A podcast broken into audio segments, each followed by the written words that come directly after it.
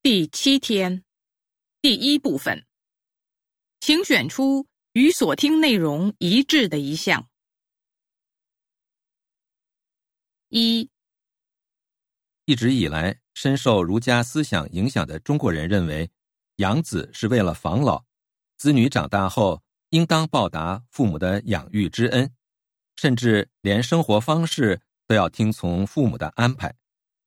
然而近年，九零后。零零后们纷纷对这一传统观念提出质疑，进行反思。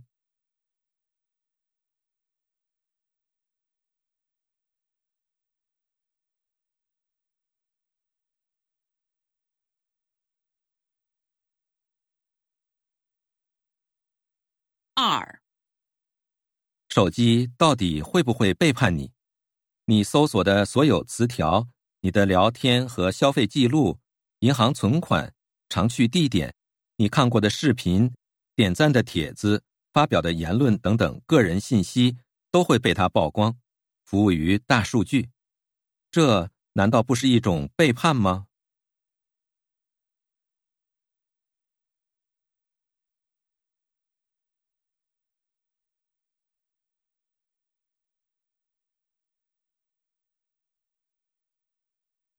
三。在巴厘岛看中一个手工编织旅行包，做工很好，有点纠结要不要买。因为一来价格不菲，二来考虑到自己一年也就旅行一两次，买来后大部分时间都派不上用场，纠结来纠结去，结果被一个瑞典游客买走了。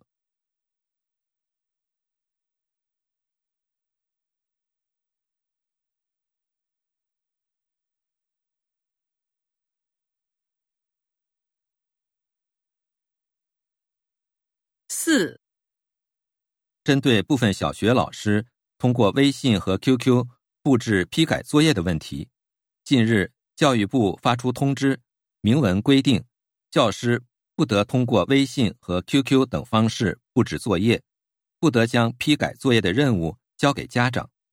此规定受到家长们的大力支持。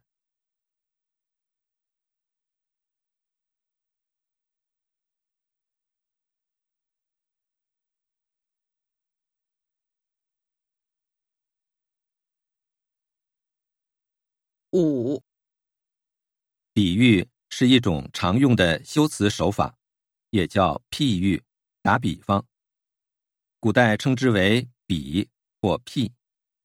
比喻是找到甲事物和乙事物的共同点，发现甲事物暗含着乙事物不为人熟知的特征，而对甲事物做出不同往常的重新认识。